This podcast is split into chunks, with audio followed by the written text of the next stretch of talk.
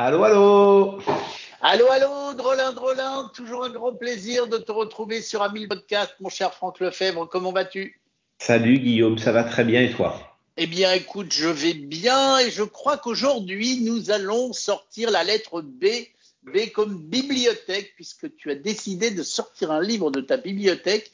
Euh, et tu veux nous en parler parce que c'est un livre qui te plaît particulièrement. Ouais, terrible. Je et puis en plus, tu sais, hein, euh, l'été arrive, la plage arrive, et je me dis qu'il y a des auditeurs d'amis qui doivent être euh, en train de se demander ce qu'ils pourraient bien amener sur la plage. Et donc, euh, eh ben, j'ai, je me, on fait ça, remarque, hein, de temps en temps. C'est pas la première fois. On parlerait bien d'un bouquin que je suis en train de lire, que je trouve incroyable, et qui est un livre. Je suis assez vexé parce que c'est un livre que j'ai raté, figure-toi.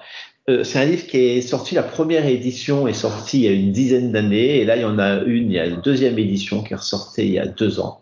C'est un livre qui a été écrit par un type qui s'appelle Fred Turner et qui s'appelle Aux sources de l'utopie numérique. Ça te dit quelque chose? Absolument pas, pour être totalement honnête. Et ben voilà. Donc qu'est-ce qu'il fait Fred Turner?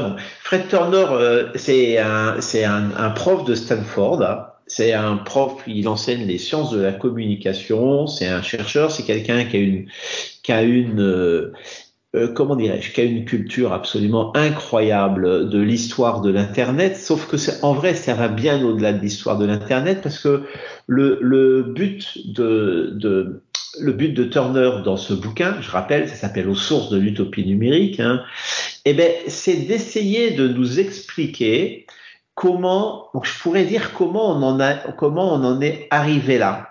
C'est-à-dire qu'il part de très très loin. Il part de la Seconde Guerre mondiale et de la façon dont les équipes se sont organisées pour pouvoir utiliser à des fins militaires des, des technologies euh, par l'intermédiaire de laboratoires de chercheurs et d'entrepreneurs qui à l'origine n'étaient pas du tout dans, la cartographie militaire.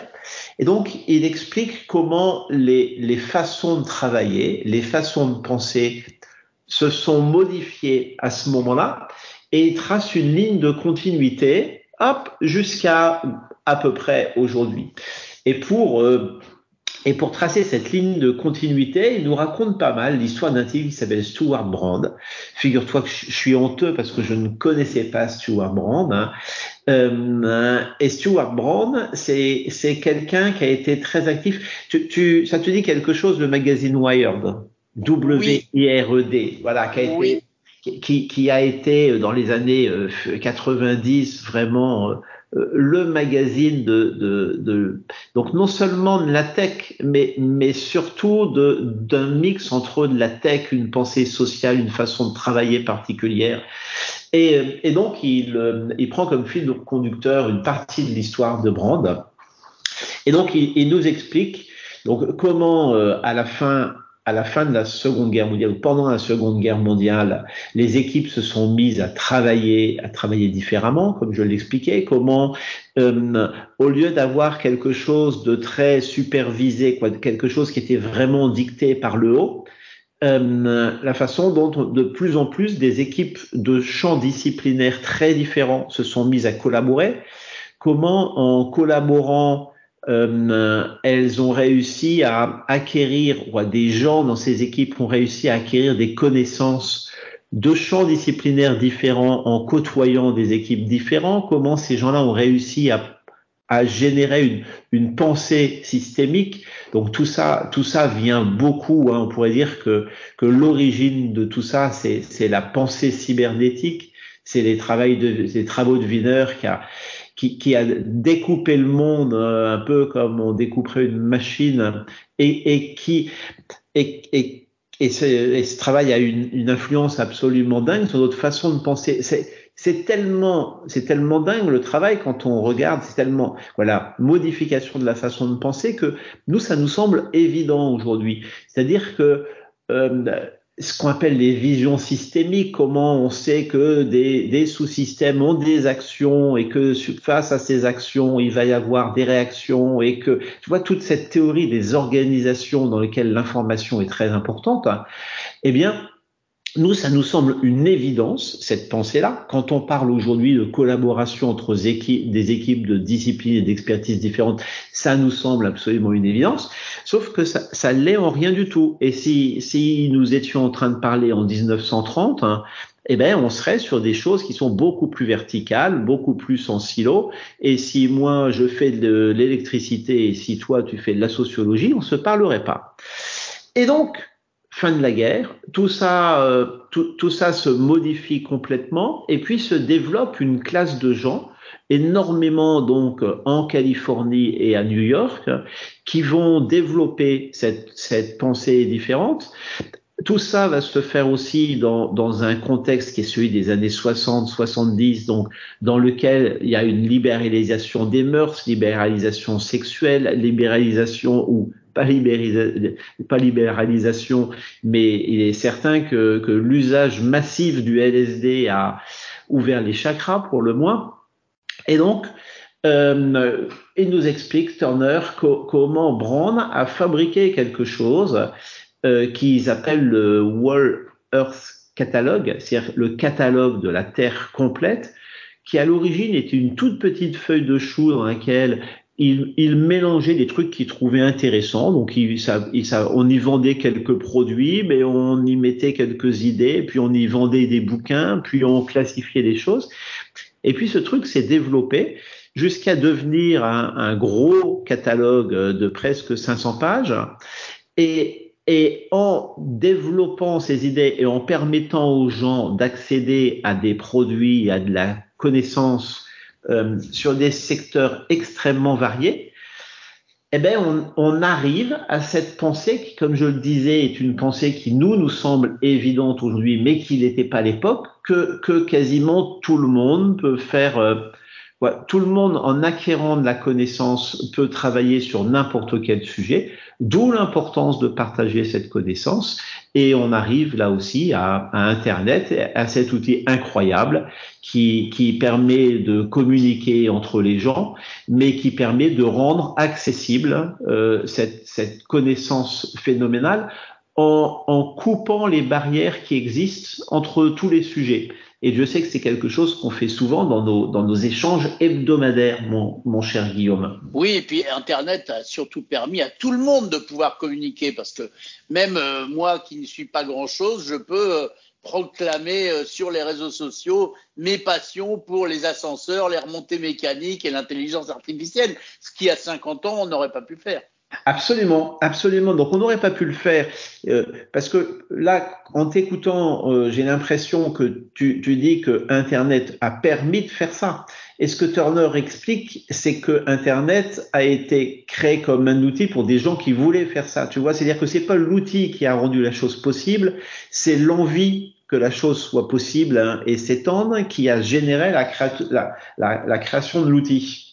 Mais c'est marrant ce que tu me dis parce que euh, en écoutant euh, souvent dans des émissions écho des entrepreneurs qui ont monté des sociétés pour fabriquer des choses, on s'aperçoit très très souvent que les inventions viennent de gens qui ont besoin de quelque chose qu'ils ne trouvent pas et qui le créent et qui finalement cette création sert aux autres, à tous les autres qui avaient envie de la même chose et qui n'existaient pas. Donc euh, c'est vrai qu'Internet aide pour ça, mais, mais souvent tu as besoin de quelque chose que tu ne trouves pas. Et ben si tu as un peu les moyens et le cerveau qui va bien, tu vas le créer et puis euh, c'est comme ça que les inventions arrivent. Eh ben, eh ben, tout à fait. Mais ça aussi, ça, aussi, euh, quand on regarde l'histoire, c'est une, c'est une façon de penser qui est très récente. Nos grands-parents euh, nos grands-parents, si donc je suis pas sûr qu'ils arrivaient à développer comme ça des, des, envies pour des choses nouvelles, mais en tout cas quand ils quand ils le faisaient, il y, avait une un respect des métiers, des domaines de compétences et des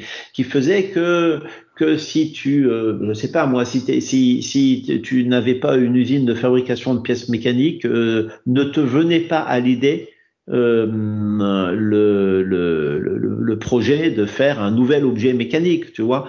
Pour euh, construire des voitures, il fallait construire des voitures depuis longtemps, ou pour euh, être un, pour imprimer un livre, ou pour écrire un livre. Ouais, tu vois, il y avait, il y avait pas cette, cette perméabilité entre les, les domaines et les champs de compétences.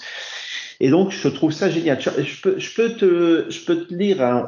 nous avons un, un, collègue que tu connais peut-être qui s'appelle Xavier Delaporte, fait une, une émission sur la radio publique qui s'appelle Place de la Toile. Et j'ai trouvé un, une façon géniale qu'il qu'il décrit, quoi, génial, une façon très, très compréhensible dont il décrit le bouquin de Turner. Il dit je le dis sans aucune exagération, cette lecture m'a émerveillé. Le livre de Turner est extraordinaire, peut-être le livre le plus passionnant, le plus complet, le plus éclairant que j'ai lu sur l'histoire intellectuelle des nouvelles technologies. On y comprend tout, comment l'informatique passe des militaires aux hippies, le rôle du LSD et des communautés, la place de la cybernétique et des analyses de McLuhan, le glissement vers l'entrepreneuriat et la nouvelle économie, Turner explique tout cela avec force, détail, l'incarnant dans des trajectoires individuelles et des expériences collectives.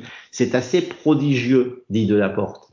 Et donc, parce que oui, dans, dans les sujets qui, qui, arrivent naturellement, quand on parle de décloisonnement, il y a même l'idée de l'entrepreneuriat. C'est-à-dire que nous, aujourd'hui, en, en 2023, ça nous semble logique que des, que des mômes qui sortent de l'école créent des entreprises et que, tu vois, cette idée de la start-up ou en tout cas du, euh, du je crée ma boîte est quelque chose qui nous semble évident, alors que c'est extrêmement récent que nous avons, euh, que nous, que nous nous donnons même ce droit de penser que nous pouvons créer une entreprise pour. parce que c'est beaucoup plus facile qu'il y a 50 ans.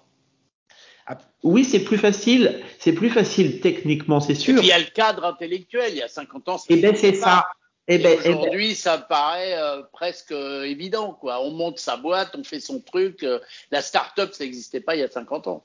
Absolument. Il y, a, il y a 50 ans, on créait pas sa boîte. Quoi. Si on était artisan euh, et si on avait, euh, si on passait, si on avait un CAP de plombier, on allait travailler chez un patron et puis peut-être que au bout de quelques années, on créait sa boîte.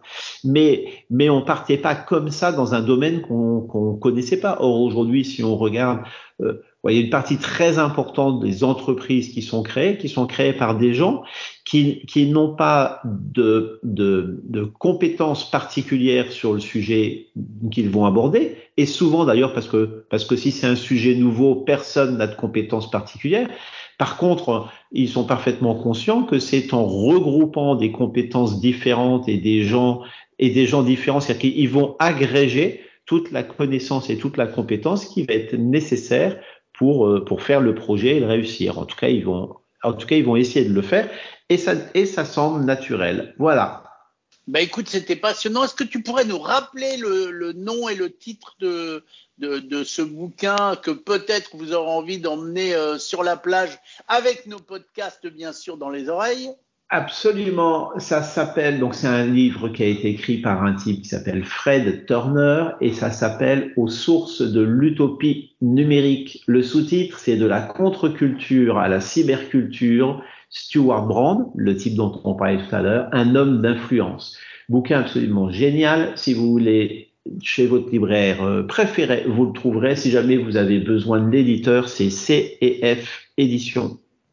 Eh ben, écoute, génial, c'est noté. Nous emmènerons ça sur la plage, ainsi que Franck Lefebvre dans nos écouteurs et nos haut-parleurs. J'aime bien le, mot haut-parleur, ça fait un peu à l'ancienne. Mon cher Franck, euh, je vous rappelle à tous euh, que vous pouvez nous faire un petit coucou sur contact@amilaradio.com, que vous pouvez nous faire un, grand coucou au 01 76 21 18-10. D'ailleurs, j'ai eu une question pour toi, mais je te la poserai dans notre prochain podcast. Et puis, euh, bah, on se retrouve euh, bientôt pour de nouvelles aventures. On te remercie encore beaucoup parce que c'est toujours un plaisir. Abonnez-vous au podcast d'amis et puis laissez-nous des étoiles et des petits commentaires. Ça nous fait toujours plaisir. Bye bye, Franck. Bye bye, Guillaume.